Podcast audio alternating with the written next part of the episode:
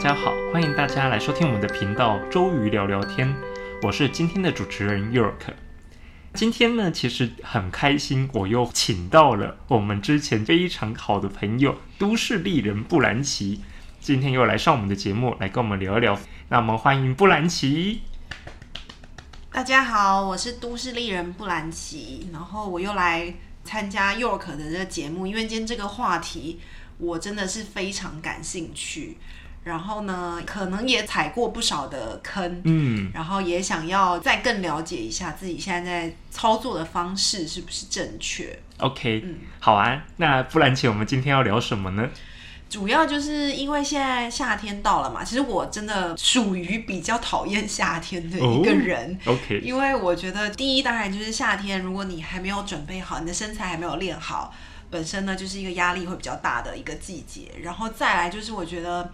热天的时候，比如说就是可能呃稍微走一走啊，出汗呐，然后或者是说呃热天的时候会觉得身上比较黏呐什么的。其实我不是很喜欢夏天的感觉。哦。然后其实我觉得最最困扰我的就是夏天太阳有时候很大。嗯。然后就除了很热之外呢，同时也会变成。我自己啦，因为我就很讨厌晒黑，所以呢，我就会再穿一些衣服来遮挡。所以我就觉得又热又要穿很多衣服，因为我怕变黑。所以对我来说，夏天其实不是一个我特别喜欢的季节。嗯，但是呢，我也希望能找到一个办法，就是可以不要穿的这么多，但是也能够做到防晒黑或晒伤这样的一个好的。办法，所以今天想要来跟 York 聊的主要就是说，诶，到底这个所谓的防晒有没有什么好的诀窍跟建议？嗯，然后以及就是怎么样能够做到，比如说又很轻薄，但是呢又能够达到想要达到的效果，然后又可以依然维持都市丽人的形象，就是还是要美的、精致的。哇，这个布兰奇的要求真是太高了。说起来呢，就是像对男生来说，因为男生就是比较粗糙嘛，所以防晒这件事情常常不在男生的这个 mindset 里面。但是呢，其实真的在防晒这件事情的话，对于我们在做医美或者是皮肤科医生来说，防晒跟保湿一直都是皮肤在做平时保养最重要的两件事情。一样就是说，不管你平常做多少的项目，做多少的镭射啊，或者是做那个 IPL 这个脉冲光，或者是你要打多少的玻尿酸，最后其实所有的保养都脱离不了保湿和防晒这两件事情。因为呢，紫外线它是一个会去造成我们皮肤老化很重要的杀手。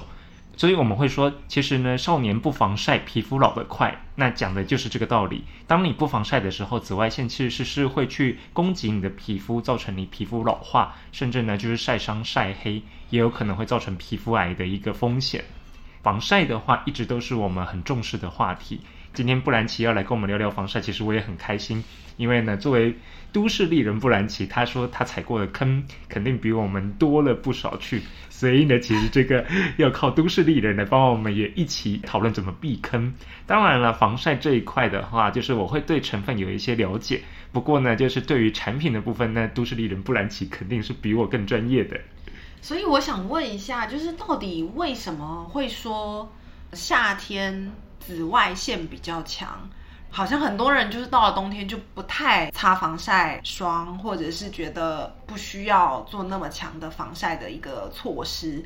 到底这个原理是什么？其实我一直没有搞懂。OK，那说到呢，因为其实这个紫外线为什么说夏天的紫外线会比较强，而冬天的紫外线会比较弱呢？这个其实跟我们的地球科学有点关系啦。因为其实，在夏天的时候，太阳是在直射我们北半球的。当你太阳直射北半球的时候呢，那身处在北半球的我们，我们会接受太阳光直射的时候，它的紫外线的辐射是比较强，而且是比较直接的。但是呢，到了冬天的时候呢，太阳是直射南半球的，这时候呢，住在北半球的我们接收到的阳光它是斜射的。当你的阳光是斜射的时候，那相当于就是像你清晨和黄昏所接收到的阳光是一样的。它是这种斜射的话，它的紫外线的辐射强度就会弱很多。OK，所以讲这个紫外线这个东西，它具体有什么样的？比如说紫外线有什么类别吗？或者是说，对于皮肤晒黑还是晒伤这些东西，它有什么区别吗？有的，因为紫外线其实它有分不同的波段，所以呢，紫外线我们会说它在根据不同的波段，我们会区分为 UVA、UVB 还有 UVC 三种紫外线。那 UVA 呢，它是一种波长介于大概三百二到四百纳米之间的这个波长的紫外线，所以呢，它其实是穿透度比较强一点。它是可以直接穿透地球的臭氧层，然后你可以穿透到人体的皮肤，去刺激我们的皮肤表皮层的基底层，然后去刺激我们的黑色素母细胞，去大量的分泌黑色素。所以呢，UVA 它其实是可能会导致我们皮肤老化、变黑或者是晒伤的紫外线。但是呢，UVA 其实我们一般可能还会再细分为 UVA 一跟 UVA 二。那这个其实我们在今天要提到的防晒的话题就不需要分到这么细了。接下来讲到 UVB，UVB 的话，它的波长是两百八到三百二，它是一个伤害性会非常强的紫外线。因为呢，它波长越短，其实对我们皮肤的攻击性会越高。这个 UVB 的话，其实它可能会直接造成我们皮肤癌的一个风险。一般来说，我们今天要讲到的防晒都是会以 UVA 和 UVB 为主。UVC 呢，UVC 它本身是没办法穿透地球的臭氧层，所以 UVC 其实在地球的臭氧层以外，它就已经被阻挡掉。所以我们不用担心 UVC 来攻击到我们的皮肤。那今天的话题，我们也就不用特别提到 UVC 了。哦，好像确实在防晒产品上会看到 UVA、UVB 这些名词，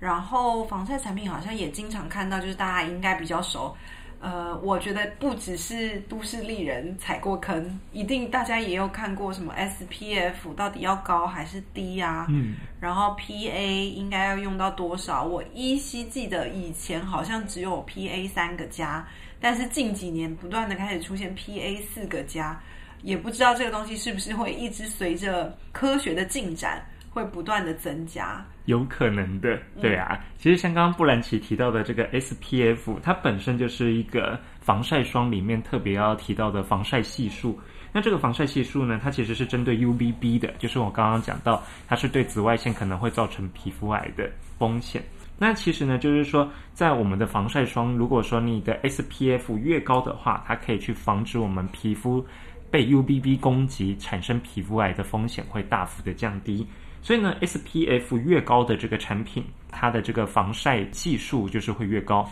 那其实 SPF 现在呢，我们一般在市面上常见的是从 SPF 三十到四十到五十都有。跟着 SPF 后面的数字，其实它指的是说，它可以让我们的防晒的时间比起不防晒的时间，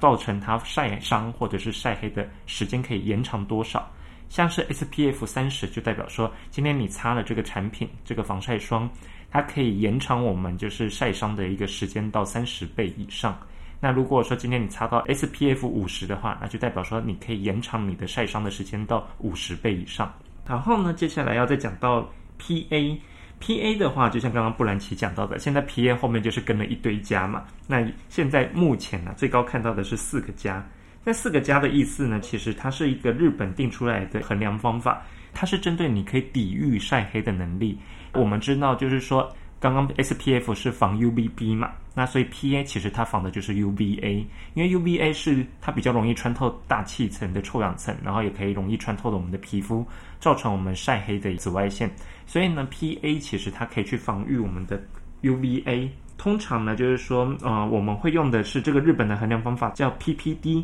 那就是说，它是以擦了防晒和没有擦防晒的两种皮肤，在光线照射之后呢，然后二十四个小时，它们的皮肤变黑的程度的比值。所以呢，哎，PA 你的加越多的话，那就代表说它变黑的几率会更低。那 PA 的加如果是比较少的话，那它变黑的几率就是会比较高的。哦，那讲到这个防晒霜，呃，比较常听到的就是有些。比如说，在标榜这个产品的时候，就会强调说：“哎，我这是物理型防晒，或者是化学性防晒。”然后我自己，反正这几年来，我应该都是在使用物理性防晒。嗯，但是说实在的，我也没有很理解这两个的区别。但是就是一直有一个概念，好像听到的都是说：“哎，物理性防晒比较安全。”嗯，然后可能就是相对来说。负担也不会那么重，对，但是也不知道到底这个原因是什么。主要呢，就是说现在防晒霜会分物理性防晒和化学性防晒。其实最重要的是，因为它里面添加的成分不同的原理。因为呢，就是说物理性防晒，它会添加的这种成分呢，它是有这种微小的颗粒。这种微小的颗粒呢，它可以去把我们的紫外线经过反射、折射或者是散射的方式，把我们的这些紫外线给阻挡掉。所以呢，物理性防晒它本身不会起任何的化学变化。它比较像是你擦了一层的粉，然后这个粉去帮你把这个紫外线给阻隔掉了。所以呢，物理性防晒我们现在最常用的成分是两个，一个是氧化锌，另外一个是二氧化钛。二氧化钛其实就是立可白的成分啦，所以呢，你就会发现，其实你有些防晒擦起来会脸就是变成死白死白的，那你就可以想象，其实你相当于是把立可白涂了满满的在脸上的概念。我个人喜欢死白死白的感觉。对啊，那这样子非常的好，富兰奇这个观点是正确的。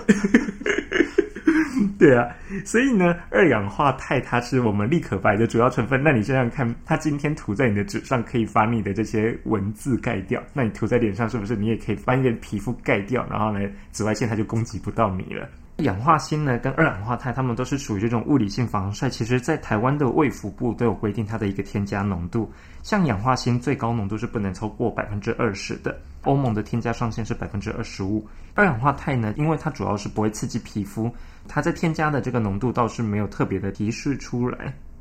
另外呢，就是说物理性防晒，它对我们皮肤相对是比较安全的，因为就是像我刚刚说的，它不会在我们的皮肤产生化学反应嘛。所以其实像我们很多这种妈妈或者是孕妇以及婴幼儿在使用的防晒产品，他们都会尽量使用这种纯物理性的防晒成分来当做他们主要的成分，那避免就是说可能在擦到我们的皮肤上面的时候，可能会出现一些过敏反应或者是一些不良的这个皮肤反应。所以，其实，在皮肤科，邱品奇医师曾经在大量的防晒产品检测，其实他有提醒过，纯物理性的防晒成分，其实它不会造成我们的皮肤敏感或者是过敏。所以在使用上，其实它也不会因为有这种剂型的配方，造成皮肤刺激或者是熏眼的一个情况。那接下来，我们再来讲讲化学性防晒。化学性防晒比较常见的呢，它主要是透过一些化学分子。它吸收紫外线之后呢，它会把这个紫外线去转化成热能，然后呢，达到就是说让紫外线不会侵入到皮肤。但是呢，它当这个我们的化学性防晒成分，它在把紫外线转化掉之后，它其实相对的也被分解掉了。所以化学性的防晒成分，其实很多时候呢，你涂在脸上，它会让你觉得感觉晒到太阳的时候，你的脸会有点热热的感觉。那这种一般来说就是化学性的防晒成分。这种化学性防晒成分的话，它有一个比较大的缺点，就像我们刚刚提到的，因为它是经过这种化学反应去把我们的紫外线去转化掉，变成热能，所以才可以达到就是防晒的效果嘛。所以呢，当它在转化的这个过程，其实它有可能会出现一些对我们皮肤过敏的一些中间产物，或者是它的中产物，也有可能会造成我们皮肤的一个刺激或者是敏感。那其实呢，像化学性成分的话，就是常见的是两个嘛，一个是二苯甲酮。那另外一个是桂皮酸盐类，那桂皮酸盐类的话，它主要的里面的一个成分叫做甲氧基肉桂酸锌酯。这两种成分呢，它们都是属于这种海洋不友善的成分。所以，其实，在我们讲到这两个化学性的防晒成分的时候，在美国的 EWG，它有特别定义这种化学性成分的一个安全指数。那它用 EWG 这个安全分数来去定义，就是说这个化学性的防晒成分对我们的皮肤或者是健康还有环境，它是友善还是不友善的分数。当我们这个分数越高的时候呢，代表它对环境或是对我们的健康是更不友善的。所以呢，刚刚像我们提到的二苯甲酮，它 EWG 是高达八分。那如果是像这个桂皮酸盐类的话，它是可以到六分的。所以刚刚就会提到，就是说，其实这两种成分我们一般不建议在去海边的时候使用。嗯，我自己我觉得我应该已经很多年没有用这种化学性防晒的防晒霜，但是其实也不好说，因为就比如说日常中除了防晒霜之外，我也会买一些，比如说带有防晒系数的粉底液，或者是气垫 BB 霜啊，什么这一类的。是的。然后，因为这些东西它本身还要有颜色啊，或者是说它其实还要有一点遮瑕力啊等等。嗯。所以其实我也没有真的去研究过它的成分。我觉得我回去以后。要回家以后好好看一下。因为当然啦，一般来说没有人会带着彩妆，比如说粉底液什么去海里面。嗯，呃，但是如果我回去看了，发现它其实是化学性的话，我觉得我可能以后也会很少使用，因为还是觉得多多少少会对身体可能会有一些影响。对，是的。所以刚刚提到，就是可能会对，比如说有一些呃污染啊，或者是说对地球可能不友好，它具体是会造成什么影响？嗯，其实呢，像现在很多防晒产品，他们都开始在推出就是海洋友善成分嘛。那如果说像刚刚有添加到这个化学的这种防晒成分的话，那刚刚也提到它有这个 EWG 的评分，那这个评分越高的话，它其实是对海洋这个环境是不友好。那这种就是不友好，主要呢就是说，当这些成分进到海里面的时候，它可能会造成我们这些共生藻的死亡。因为我们知道珊瑚礁它其实美丽就是美丽在这些共生藻，让这个珊瑚礁可以就是呈现这个缤纷的色彩嘛。那这些就是呃化学成分的防晒霜，其实会造成共生藻类的死亡。而且呢，这些共生藻类死亡之后呢，它可能会让这些共生藻类的病毒再继续释放到海水里面，那会导致周边的海水的病毒浓度增加，也会让其他珊瑚体内的共生藻的感染率也会增加。所以呢，其实这种海洋不友善的成分，它有可能会造成我们珊瑚礁白化的一个情形。嗯，OK，那就是这个，我觉得喜欢海中的一些活动或海上一些活动的。朋友可能就要特别注意，然后，但是实际上在这种海边活动里，防晒本身又是一件很重要的事情。不然，你可能觉得 A 泡在水里并不热，嗯，但是它是很有可能会导致你晒红、晒伤，甚至于晒黑，就是这些都会发生。对，所以就是要谨慎的选择这个防晒产品。对，是的。然后除了选择防晒产品之外，我自己理解的话，就是你也要正确的去涂抹，因为你选了一个很好的防晒产品，但是你没有正确的去使用它，那可能效果也没有办法发挥到最大。所以我自己的话，一般，嗯，因为我基本上都是防晒霜，然后如果今天这个工作需求或者是我今天的活动。呃，是需要再加一个粉底液啊，或者是一些气垫的粉底啊等等。我就是防晒霜基础保养做完，然后上防晒霜，然后等到它稍微成膜之后，我就会再上后续的，比如说呃粉底液啊或彩妆啊等等。然后嗯，我自己也不知道我用量对不对，但是我我相信每一个一直有在使用防晒霜的。朋友一定都会自己给自己测试过，比如说我今天涂多一点，涂少一点，它的那个肤感就是会不会很黏呐？或者是说，呃，跟后续的粉底是不是能够很好的贴合啊？还是说看起来会这种油光满面呢？嗯，我觉得每个人一定都有自己的一些呃衡量的标准。然后我个人觉得，就是防晒霜这个东西对我来说是一个，一旦我挑中一个我喜欢的，或者说它在我的脸上的。会导致我的肤况看起来比较好，嗯，或后续上妆比较方便。对，那我大概就会始终的一直用它。但是呢，确实也会发生，比如说，哎，有些防晒乳可能在夏天很刚好，嗯，但是到了冬天就会觉得它有点太干。哦，是的。所以就是说，到底怎么去拿捏这个使用的量或者是使用的方式？佑可这里有没有什么建议？所以呢，通常我们会讲防晒霜，在皮肤科医生的建议，它要达到防护效果的话，它其实是有一个固定的量要涂抹的。一般来说呢，我们要达到防晒效果的这个防晒成分的话，你要每平方公分的皮肤需要达到两毫克的有效防晒的剂量。所以呢，就是说，其实如果你要去用一般的使用量去粗估的话，我们整张脸大概你其实要挤到一个十元硬币大小这么多量的一个防晒乳液或是防晒霜，才能达到有效的每平方厘米大概到达两毫克的一个浓度。那也是一样，之前其实有很多人去测试过，如果你用的是一种纯物理性的这种防晒乳液或是防晒霜的时候呢，每平方厘米两毫克。你可能那个二氧化钛或者是氧化锌擦上去，就是真的死白死白，就是不然其最喜欢的那种脸的。对你感觉就像要去唱京剧还是唱国剧的那种，就是你知道小我觉得这个东西好像现在有做的越来越好，嗯，尤其因为我自己现在经常在使用的那个防晒乳，它就是还可以一点校正肤色的功效，所以我自己是觉得还好，没有到很不自然的死白。嗯但是如果本身皮肤比较健康肤色的话，那可能就比如说它可能你的脸就会跟你的身体色差比较大，那这个可能大家就要自己挑选一下适合自己的产品。对，是的，因为像之前我知道有的产品，他们其实会推出不同的肤色的这种防晒霜或是防晒乳液，大家也可以根据自己的肤色，然后去挑选比较适合自己的防晒霜。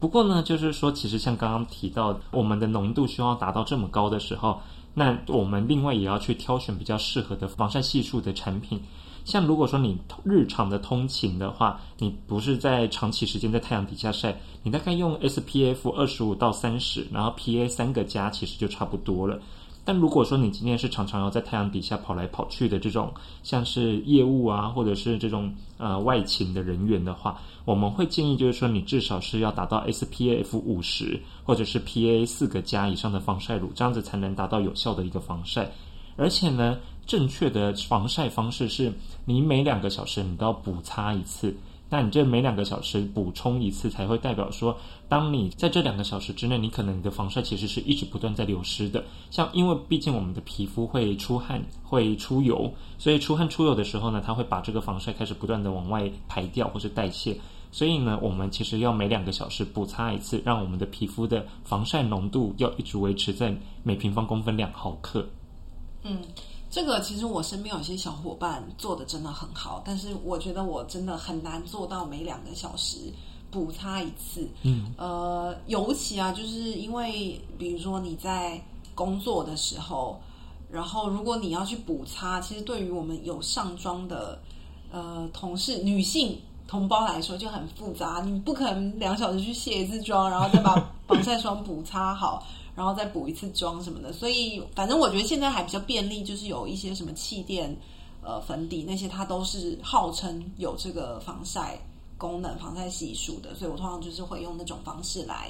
补这个所谓的防晒。然后，嗯，其实我还有一个问题，就是因为其实我在选购产品的时候。然后有一些博主吧，他可能就会宣称说：“哎、这个东西什么成膜很快，嗯，然后呃，后续上妆也不会搓泥呀、什么这一些的。”然后到底，其实我一直没有懂这个成膜很快到底是什么一个个呃成分导致的。但是我自己使用上肯定会有感觉啊，就比如说有的防晒霜可能擦上去很快，你就会觉得，哎，它已经很干爽、很清爽了，然后你就会觉得，哎，那可以做下一个步骤。那有的就是可能擦上去会有一点黏黏的感觉，然后过了很久，它还是感觉黏黏黏糊糊的，就很难在后面再增加其他的粉底液或什么的。嗯，到底这个成膜是一个什么概念？成膜呢，主要是因为我们其实现在防晒霜它会添加这种高分子的成膜剂。通常呢，我们一般现在的防晒霜，如果说你要涂上去达到成膜的一个效果，现在的技术都可以让我们就是大概防晒擦上去三到五分钟就可以成膜了。那这个成膜呢，它其实也是一个很重要，可以让你的防晒迅速的在皮肤上面形成一个保护膜。那相当于就是有点像你在脸上涂上了这个防晒霜之后呢，形成这个保护膜，它可以达到防晒的效果。那怎么样去确保它已经成膜了？一般来说，你擦上去之后，你把它推开，然后推开后，你用手去摸一下你的脸部，感觉它是一个比较清爽光滑的一个触感的时候，那基本上它就已经成膜了。那如果说你在推的时候发现就是推的还不是很开，或者是说你在脸上还有可能这种搓泥或者是颗粒感的话，那就代表说它可能的成膜效果就没有那么好。那像这个成膜的话，就是呃，我相信，就因为我自己也有时候会涂一些所谓标榜防水、防汗这种感觉好像效果比较强的一些防晒产品，嗯，然后呃。这一点的话，是不是也是跟那个成膜剂？因为那个可以很明显感觉到触感，就跟比如说平常我擦脸，可能没有那么强调防水防汗的这种产品，肤感就不太一样。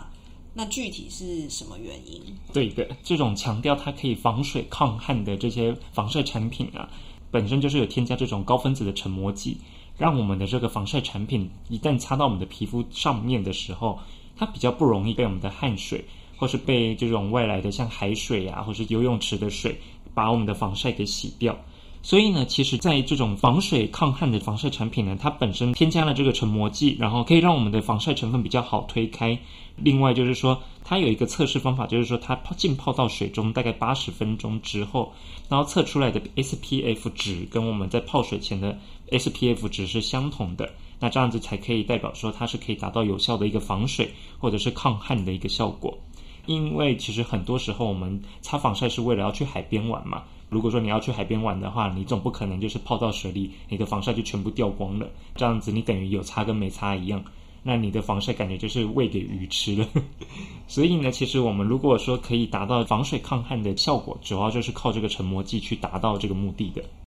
各位周瑜聊聊天的听众朋友，大家好。那我们今天这一期节目就先到这里哦，因为布兰奇和我聊的这一期节目有点长，所以呢，我就把它剪成上下两集。那我们就期待下一次的节目，我们再来继续和布兰奇聊一聊这个防晒的话题。而且呢，就是下一期的话题，我们会有更多的防晒的知识以及一些小 tips。希望就是说大家能够继续收听我们的频道。那我们下次再见，拜拜。